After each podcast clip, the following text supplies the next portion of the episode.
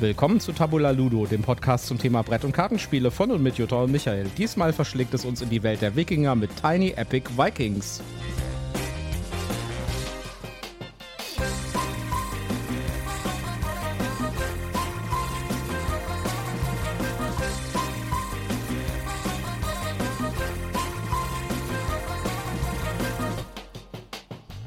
Willkommen zur Tabula Ludo und zu einer weiteren Rezensionsfolge. Und wieder einmal mussten wir das Intro irgendwie drei oder viermal aufnehmen, damit das irgendwie geklappt hat, weil wir hatten ein bisschen Technikprobleme.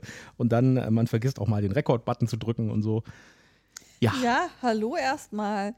Heute mal auf der Couch von deiner Mama. Genau. Ähm, Genau, wir sind hier mit unserem mobilen äh, Aufnahmestudio unterwegs und äh, ja, es sieht ziemlich chaotisch aus. Wir haben hier Kabel durch den gesamten Raum gelegt und alles, ja. Und ja, äh, wir, wir sind hier quasi on the road. Genau. Trotzdem sind wir ganz aufgeregt, auf euch von neuen Spielen zu berichten. Und es ist natürlich wie immer ein Fest, mit dem lieben Michael hier zu sitzen und euch von unseren Spielerfahrungen zu berichten. Ja, und heute haben wir was ganz Besonderes für euch. Eigentlich haben wir immer was ganz Besonderes für euch, nämlich wir reden heute über Tiny Epic Pirates. Äh, nein, wir reden über Tiny reden Epic. Drüber, da reden wir auch noch drüber. Jetzt hier Vikings. Heute über Tiny Epic Vikings. Nächste Woche über Pirates. Das fängt ja schon ganz toll an, Schatz. Genau, aber damit habt ihr jetzt schon mal einen Spoiler für nächste Woche. Nächste Woche reden wir über Tiny Epic Pirates. Genau. Bevor wir in die Thematik einsteigen, erstmal wieder mein obligatorischer Werbehinweis. Wir sind nicht gesponsert, wir hatten kein Rezensionsexemplar, aber wir nennen Marken, Produkte, Firmen und wir haben Links in unseren Show Notes und deswegen sagen wir prophylaktisch, das hier ist alles Werbung aus Überzeugung. Tiny Epic Vikings ist brandneu, kam gerade von Kickstarter sozusagen. Ja, genau. Gibt es auch leider noch nicht in Deutsch, aber ja. ich gehe fast davon aus, dass es das auch in Deutsch geben wird äh, über kurz oder lang. Mhm. Ich warte eigentlich nur noch auf die Ankündigung von Asmodee, dass das in Deutsch kommt. Ja, was ist Tiny Epic Vikings? Fangen wir doch erstmal mit der Story an. Die Story. Auf den eisigen Runeninsel der Nordsee herrschen die Wikinger über die mittelalterliche Welt. Diese entschlossenen Entdecker befahren die eisigen Fjorde, errichten fruchtbare Siedlungen auf felsigen Klippen und kämpfen mit Blut und Stahl für den Ruhm ihrer Sippe. Nur die Götter stehen über ihnen und es ist der Traum eines jeden Wikingers, seinem Gott im Jenseits in Valhalla zu dienen. Ja, also Tiny Epic Vikings habe ich ja zuerst gedacht, als ich das gesehen habe. Also erstmal wusste ich gar nicht mehr, dass ich das überhaupt gebackt hatte. Das war sehr lustig. Ja. Oh, da kommt ein Paket. Ich weiß gar nicht, was es ist. Oh, wie schön, es ist Tiny Epic Vikings. Ja, und äh, ich war mir, ich kann mich auch erinnern, dass du irgendwann mal gefragt hast es und ich habe gesagt, nee, das habe ich nicht gebackt. Ja, hast Glück gehabt, dass ich dann doch die Finger davon gelassen hatte, weil mir irgendwie so das verdächtig vorkam. Wieso hat er es nicht gebackt? Das kann gar nicht sein. Ja, das hängt aber auch ein bisschen daran, dass diese Tiny Epic Spiele, wer das nicht kennt, die sind halt super kompakt und auch entsprechend günstig. Also äh, im Vergleich zu anderen Brettspielen oder anderen Kickstartern vor allen Dingen auch, sind die halt sehr, sehr günstig und sehr, sehr kompakt. Und das ist eigentlich auch die, das herausragende Merkmal, ja. Also diese Tiny Epic Spiele, wir haben da ja, glaube ich, auch schon eins oder zwei rezensiert, ich bin mir nicht ganz sicher. Auf jeden Fall. Wir haben die gespielt, aber wir haben die nicht rezensiert. Okay. Äh, das sind Spiele, die in so einer ganz kleinen Box daherkommen, ja. Also so äh, irgendwie. Kleiner als ein Taschenbuch, so richtig klein. Genau, richtig klein, aber die einen mordsmäßigen Punch haben. Ja, also da ist, äh, da, da denkt man immer, okay, da ist irgendwie so ein kleines Kartenspiel drin oder sowas Einfaches oder so. Nein. Das sind jedes, äh, das sind immer vollständige, wirklich große Brettspiele, sag ja, ich jetzt mal. ausgewachsene Worker-Placement-Spiele mit Set-Collection-Elementen und allem möglichen drin. Ähm, das Spielmaterial ist halt teilweise ein bisschen kleiner. Also Meeples sind halt, ich weiß nicht, ein Viertel so groß wie ein normales Meeple aus Carcassonne oder so. Genau. Das, Aber, ist, das ist auch ähm, so ein Thema, was sich so durchhält. Das ist alles ein bisschen fummelig. Ja, ja genau. Es ist alles ein bisschen fummelig und für äh, Grobmotoriker und Sehbehinderte, glaube ich, eher schwierig zu handhaben. Aber es ist ein vollwertiges Brettspiel, das auf Platz auf dem Tisch braucht. Also es ist nicht so, dass man jetzt sagen kann, ach, das kann ich bestimmt auch auf dem Zug auf dem äh, kleinen Trail mhm, spielen. Mhm, nee, funktioniert nicht. Du brauchst da schon einen ordentlichen Tisch für. Ja, und dazu kommt noch, äh, dass man noch ein zweites Spiel mitgeliefert bekommt, nämlich gerade bei äh, hier Vikings, man bekommt noch ein Tetris dazu, weil die Box geht. Wie kriege ich es wieder in die Box rein? Also die Box ist wirklich absolut randvoll, ja? also man kriegt es kaum in die Box wieder rein. Ja, wobei ich ja glaube, dass eins der Probleme dabei in deinem Fall ja darin besteht, dass du alles immer schön in Tütchen sortierst Und diese Tütchen brauchen dann genau den Millimeter mehr Platz, den die Box eigentlich nicht hat. Naja, äh, es geht gerade so zu bei äh, Tiny Epic Vikings. Ja, aber Bei anderen Tiny Epics ist das ein bisschen besser, da geht die besser zu, aber äh, es ist immer noch so, dass da die Box sehr gut ausgenutzt wird. Also man braucht keinen Insert für diese Tiny Epics. Ja? Habe ich auch noch nicht gesehen, dass es das gibt. ich glaube, das Insert wird dann auch tatsächlich den Platz sprengen. Ja. Ja. Ja, auf jeden Fall ähm, kleine Spiele, super für den Urlaub, äh, wenn man irgendwie wenig Platz hat im Gepäck und so und da irgendwie ein richtig punchiges Brettspiel mitnehmen will, dann guckt euch mal die Tiny Epics an. Die gibt es, äh, da gibt es jede Menge davon. Ja. Es gibt mittlerweile sogar so eine Tasche von dem, äh, von dem Verlag, wo man alle Tiny Epics quasi in die Tasche reinpackt. Die Tasche ist genauso groß, dass sie genauso reinpassen. ist total lustig. Sehr lustig. Ja. Ja, ich kann mich noch erinnern, da waren wir ganz frisch zusammen und ich überlegte vor deiner großen Spielewand, was möchte ich denn spielen und dachte, ich hätte was Kleines, Leichtes damit. Und dann war das hier so, ich weiß nicht, ich glaube, das war Tiny Epic Dinosaur. Ja, sowas. Ja, das ist Und- übrigens auch sehr gut. Und ähm, dachte dann so, okay, also klein und klei kleine Box heißt nicht gleich einfach. Nee. Gut, kommen wir mal zu Tiny Epic Vikings. Tiny Epic Vikings ist, äh, und das prägt auch so ein bisschen diese Tiny Epic Spiele.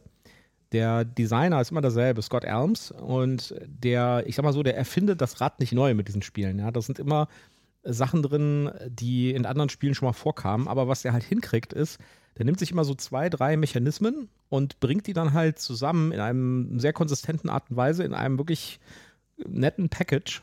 Und das ist quasi, was ich sagen würde, solide Hausmannskost. Ja, also es ist ein gutes Spiel, aber man wird nicht überrascht sozusagen von den Mechanismen oder von dem Zusammenwirken der Mechanismen. Trotzdem sind die Spiele gut. Ja, also das ist jetzt nicht so, dass man sagt, ach nee, irgendwie habe ich alles schon gesehen und so. Aber das ist so ein wiederholendes Thema, dass man halt, äh, dass das halt alles bekannte Mechanismen sind, die aber wirklich gut zusammengemixt sind und in einem sinnvollen Design miteinander verbunden wurden. Und dann noch mit einem schönen Thema, schönen Illustrationen und vor allen Dingen coolen Material. Also die Materialien, die die Tiny Epics haben, ist wirklich krass. Ja. Ja.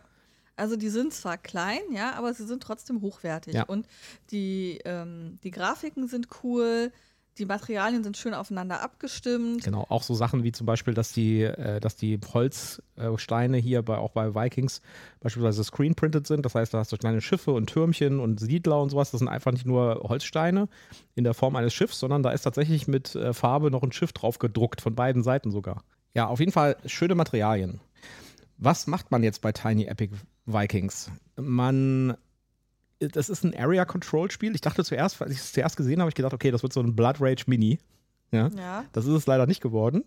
Auch wenn Blood Rage auch ein Area Control ist, aber das hier ist zwar ein Area Control, aber der Area Control Anteil ist nur ein Teil davon. Ja. Äh, das ist quasi so eine Art Set Collection. Äh, man spielt auf einer Karte, die ist äh, dabei, auch mit einem richtig schönen Brett. Also es ist keine, nicht einfach nur Karten, die miteinander legt oder so, eine, sondern das ist ein richtig aufgezogenes Spielbrett zum Ausklappen. Ja, und, Und- äh, hat eine Vorder- und eine Rückseite, das heißt, man hat unterschiedliche Szenarien, ich glaube, abhängig von der Spielerzahl. Genau, das sind äh, verschiedene Szenarien für verschiedene Spielerzahlen. Man kann es von einem bis vier Spielern spielen. Mhm. Und auf der Karte sind Inseln abgebildet und Meeresareale dazwischen, die abgetrennt sind mit äh, Passagen, also Ja. mit Linien quasi. Und die, äh, das Ziel des Spiels ist es, äh, möglichst viel Ehre zu sammeln. Ja, Wir sind Leiter eines Wikingers-Clans, wir haben Boote, wir haben Siedler, wir haben Tempel. Häuser, also ja genau, Tempel und ähm, versuchen eben möglichst viel Land und Ehre zu erlangen. Es gibt Ressourcen in dem Spiel, äh, nämlich ähm, Nahrung, Holz und Metall, also Genau, Stahl. Ja. Und äh, mit diesen ähm, Ressourcen kann ich verschiedene Sachen bauen. Also zum Beispiel mit Nahrung kann ich Siedler äh, bauen, also bauen in Anführungszeichen, ja.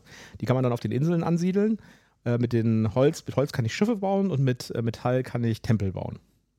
Ja.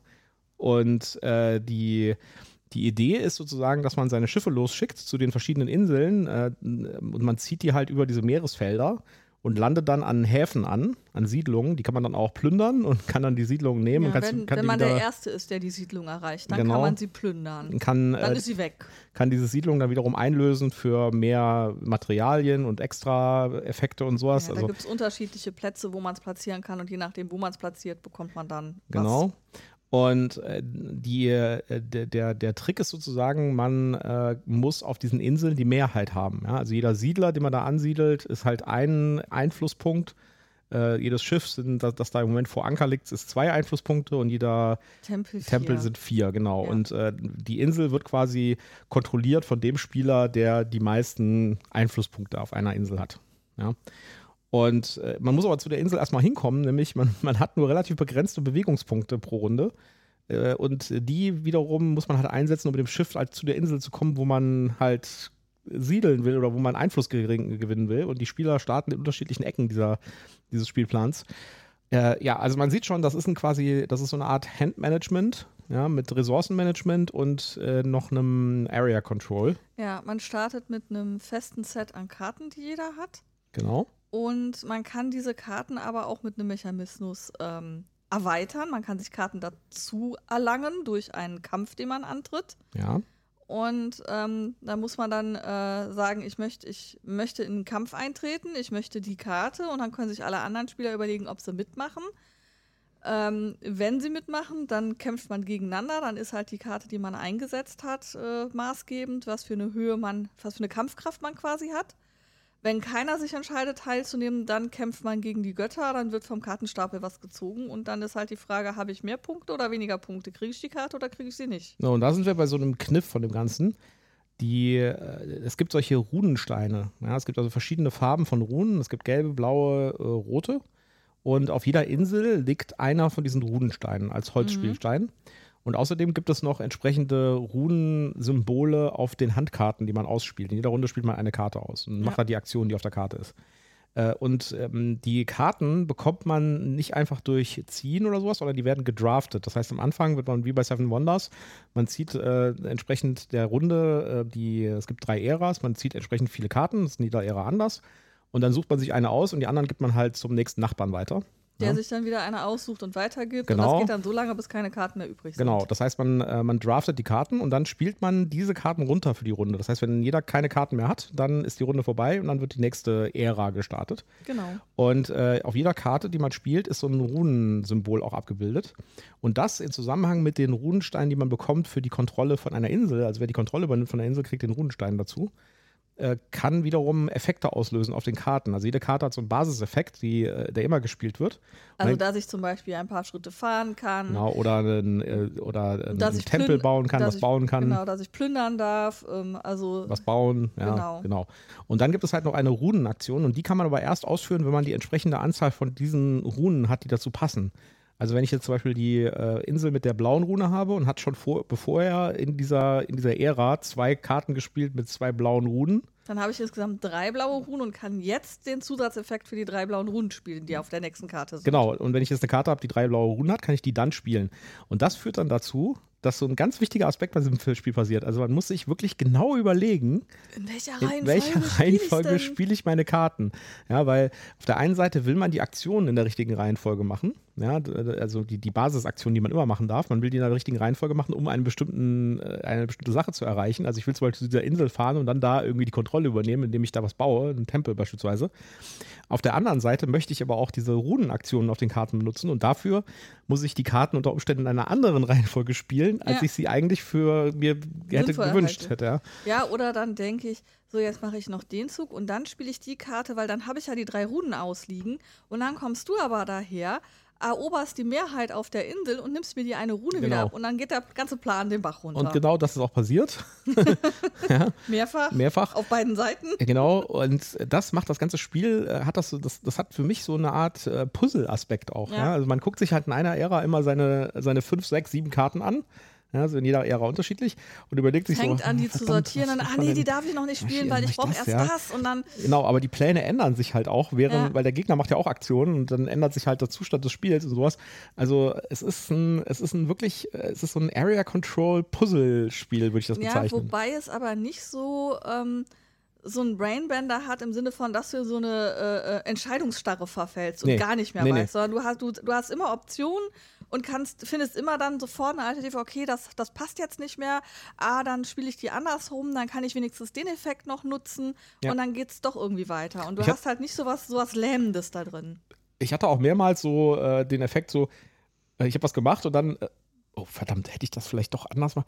Verdammt, ich hätte das anders machen können, ja. Und dann wäre ich irgendwie anders hingekommen und es wäre besser gewesen.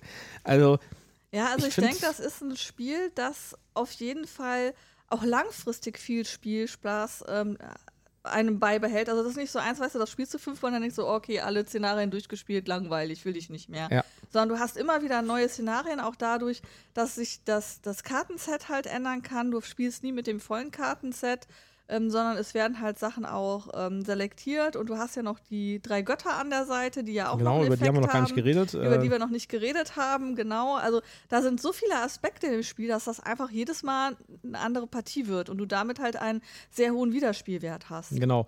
Über die Götter haben wir noch gar nicht geredet. Es liegen immer drei zufällige Götter aus. Äh, Ich glaube drei oder waren es vier? Ich bin mir nicht sicher. Könnten auch vier sein. Und äh, die, die Götter, äh, die, die sind erzürnt sozusagen. Die haben Erzürnungspunkte. Ich übersetze das jetzt mal ins Deutsche. Und äh, diese Erzürnungspunkte können hochgehen und äh, die gehen halt hoch durch bestimmte Spielaktionen. Ja, also wenn man zum Beispiel eine Insel Kontrolle übernimmt, dann geht der äh, Gott, dem diese Insel gehört, also wo die Rune halt drauf liegt, ja, äh, dieser Gott wird erzürnt und geht dann um einen Punkt hoch.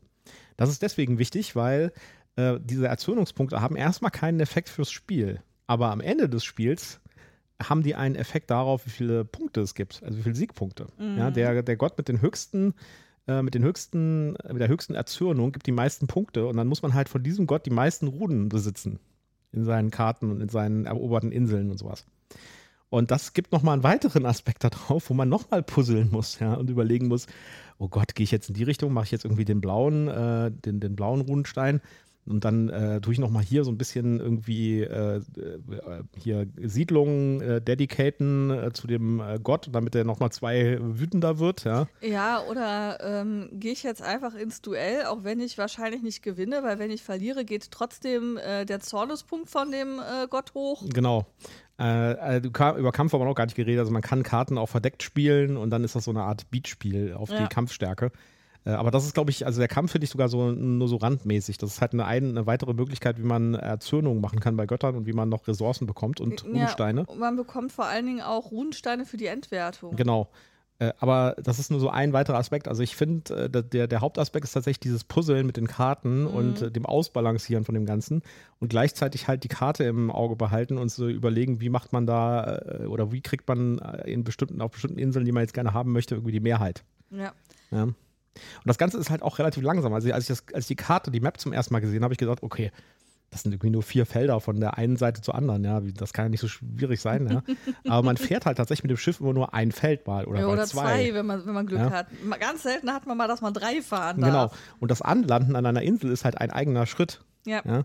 Und das ist halt, äh, das Ganze macht das halt, also man muss wirklich sich überlegen, in welche Richtung fahre ich denn, wie rum fahre ich denn jetzt um die Insel rum, um da hinzukommen? Und äh, habe ich vielleicht noch irgendwo einen Bewegungspunkt, den ich irgendwo generieren kann? Kann ich vielleicht noch irgendwo so, ein, äh, so, so, eine, so, eine, so eine Siedlung nehmen und irgendwo reinsetzen auf äh, hier die, äh, die- kann ich die irgendwie dedicaten und äh, krieg dann nochmal so einen extra ähm, äh, Segelpunkt, ja, also es fühlt sich wirklich an wie so ein Puzzle, aber es ist nie so, wie du es schon sagtest, dass es irgendwie so überbordend ist, ja, und dass Ja. man irgendwie den Überblick verliert. Es ist immer noch strategisch und man hat immer noch das Gefühl, man hat es unter, unter Kontrolle und im Griff. Ja. und trotzdem ist es wie so eine Art Fisch, der einem so windet und so. ja.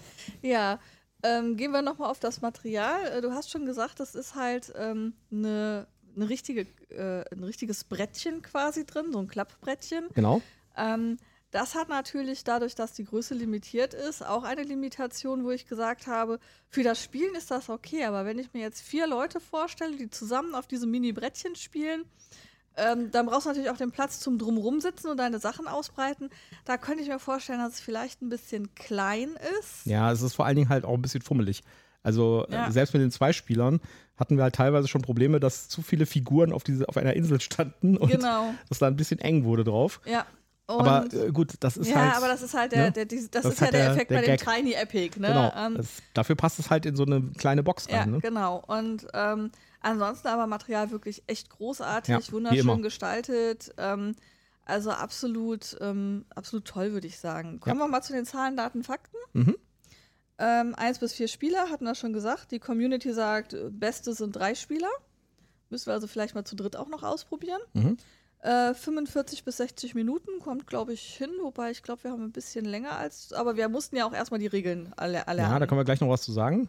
Ähm, Alter 14 Jahre, also ab 14. Und ähm, die Community hat eine 7,7 vergeben. Ja, also ich finde, äh, jetzt mal so in Retrospektive, ich habe sehr viele von diesen Tiny Epics, ich habe nicht alle, aber die meisten, ist das eins der besten. Also es gibt Mhm. aber, das, das ist halt immer bei den Tiny Epics so, ne? die sind alle relativ gut, ja, aber äh, wenige davon sind wirklich gu sehr gut. Und äh, da, das würde ich jetzt unter eins von den sehr gut Okay. setzen. Ein anderes ist Tiny Epic Galaxies, das ist auch sehr gut. Das hat auch Das haben wir noch mittlerweile, nicht gespielt. nee, das haben wir noch nicht gespielt, das hat auch äh, mittlerweile schon zwei Erweiterungen. Mhm.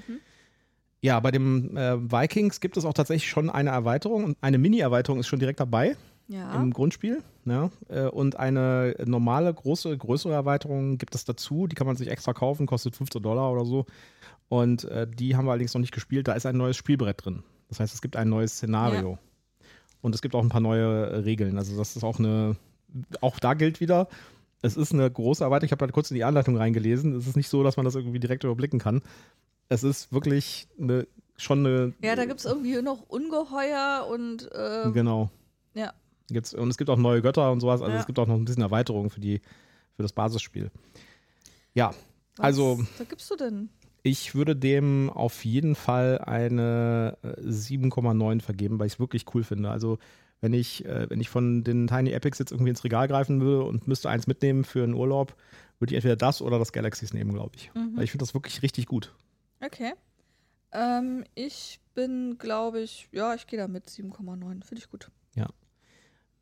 Äh, eins noch dazu zu den Regeln. Die, das Regelbuch ist echt gut. Also, äh, das ist auch so Standardqualität äh, von, den, von den Tiny Epics. Die sind immer sehr gut geschrieben, die Regelbücher, sehr ausführlich und so.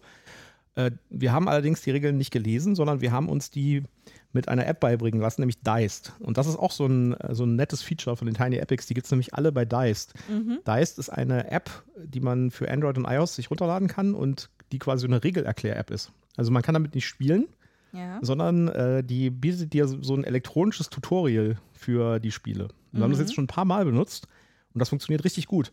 Also man muss sich das auch vorstellen, dass es nicht einfach so, dass da die Regeln vorgelesen werden oder gezeigt werden, sondern ähm, da wird tatsächlich mit einem mitgespielt, Ja, du machst weniger. quasi so ein betreutes Anspielen. Äh, tu jetzt das, entscheide jetzt, ob du das oder das tun Genau. willst und dann hast du einen Button, wo du draufklicken kannst und dann erklärt dir das Spiel, was jetzt die Folge aus deiner Entscheidung ist Genau. und, Und, was du zu tun hast. und das sagt einem auch dann, äh, oder das fragt einen, was hast du gemacht? Und damit das Spiel weiß, äh, damit das, das Tutorial weiß, was sozusagen der Status ist und dann hier weitere Erklärungen liefern kann für den nächsten Schritt. Ja. Und äh, teilweise ist es auch so bei anderen Spielen, dass es quasi so eine Art eigenen Spieler übernimmt und einfach mit dir spielt die erste Runde. Und das funktioniert richtig gut. Und das ist Ja. natürlich auch noch schön gemacht mit einem Sprecher und mit Musik und sowas, ja. Und die Erklärgrafiken sind animiert, also man sieht, was man machen muss, wo man Mhm. irgendwelche Sachen hinsetzen muss. Also wenn ja, ihr. und wenn man dann so die Grundsachen einmal durch hat, dann bleibt das, die App aber quasi offen und sagt so, wenn du nochmal Hilfe brauchst bei irgendwas Bestimmten, dann hast du quasi alle Optionen zur Auswahl und kannst sagen, okay, wie war das denn jetzt nochmal hier, wenn ich eben dedicaten will? Oder wie war das jetzt nochmal, wenn ich jetzt hier so, ein, so einen Kampf ausfechten möchte? Und dann erklärt das, dann kannst du dir das nochmal angucken, was zu tun ist. Genau, und Diced hat eine relativ große Bibliothek von Spielen, die sie erklären können. Da sind auch solche Brecher dabei wie Eclipse zum Beispiel. Mhm. Das, äh, der einzige Nachteil ist, dass es halt nur in Englisch im Moment verfügbar ist. Und es gibt äh, zwar eine Sprachoption, aber die Sprachoption gibt es immer nur in Englisch. Also ich habe noch kein Spiel gefunden, das, das nicht in anderen Sprachen, äh, das, das auch noch in anderen Sprachen verfügbar war. Aber äh, wer des Englischen mächtig ist, äh, für den ist das eine echte Hilfe, das Ding. Das Ja, ist richtig absolut. cool. Ja, haben wir für das Pirates übrigens auch benutzt. Und das sind auch engagierte Sprecher, die sich so ein bisschen in ihre Rolle reinversetzen und nicht so ganz dröge das Ja, irgendwie ich erinnere ablesen. nur an, die, an das Diced für, für Blood Rage. Das haben wir nämlich auch dafür benutzt. Mhm. Und dann war der, der Sprecher, der hätte auch irgendwie das Intro von Vikings sprechen können. Ja, irgendwie sowas wie ähm, The nimm, nimm, nimm, nimm, nimm das, nimm on das, nimm das Rollenbuch und zerreiß es, Genau. du wirst es nicht Das brauchen. war der Anfang. Nimm das Regelbuch und zerreiße es, du wirst es nicht brauchen. ja. Ja, also Tiny Epic Vikings, äh, echte Empfehlung von den Tiny Epics, wirklich eins der besten, finde ich. Ja, ich habe ja noch nicht ganz so viele gespielt wie du, aber es hat mir auch richtig Spaß gemacht und auch hier die Ikonografie wieder gut verständlich. Man musste nicht eben ständig nachgucken, was war das jetzt nochmal, sondern das hat sich, das war sehr eingängig, sehr, sehr logisch alles und hat alles sehr gut ineinander gegriffen. Ja, und hoffentlich auch bald in Deutsch. Das Spiel ist mehr oder weniger sprachunabhängig. Es gibt ein paar Karten, wo Text drauf ist, äh, auf den Ja. Übersichtskarten zum Beispiel oder auf den Götterkarten. Aber es ist echt übersichtlich. Also selbst, ähm, also ich würde sagen, wenn man, äh, wenn man die Regeln verstanden hat und jetzt nicht auf das Regelbuch angewiesen ist, könnte man das auch spielen, wenn man kein Englisch könnte. Ja, gut, die, die Sachen auf den, ähm, auf den Götterkarten halt. Ne? Ja, aber es ist auch viel mit Symbolen gemacht und so. Also es ist, äh, wäre managebar. Aber wie gesagt, ich gehe sowieso davon aus, dass Pirates gibt es ja, das ist ja das Neueste direkt vor dem, äh, vor dem Vikings. Vikings hier gewesen. Das gibt es ja jetzt auch in Deutsch bei Asmodee. Und ich gehe mal davon aus, äh, dass das auch in Deutsch kommen wird. Ja. Und äh, zum Glück kommen die Tiny Epics ja jetzt nicht mehr bei Schwerkraft raus, sondern bei Asmodee. Das heißt, die sind dann tatsächlich auch irgendwo im Laden verfügbar und man kann die einfach kaufen. Und ja, Okay. volle Empfehlung auf jeden Fall. Ähm, dann haben wir es, glaube ich, für diese Folge. Ich War glaub- schön, dass ihr wieder dabei wart. Ja. Äh, liked uns, empfehlt uns, äh, kommentiert. Lasst uns wissen, wie ihr Tiny Epics Vikings findet, falls ihr es schon gespielt habt oder ob ihr da Interesse dran habt. Und, Und- sagt uns mal, was ihr von Diced haltet, von der App. Genau. Die finden wir probiert, richtig die, cool. probiert die App mal aus, sagt uns, was ihr davon haltet, was ihr damit vielleicht schon gespielt habt. Und ansonsten würde ich sagen, tschüss. Bis zum nächsten gut. Mal. Ciao.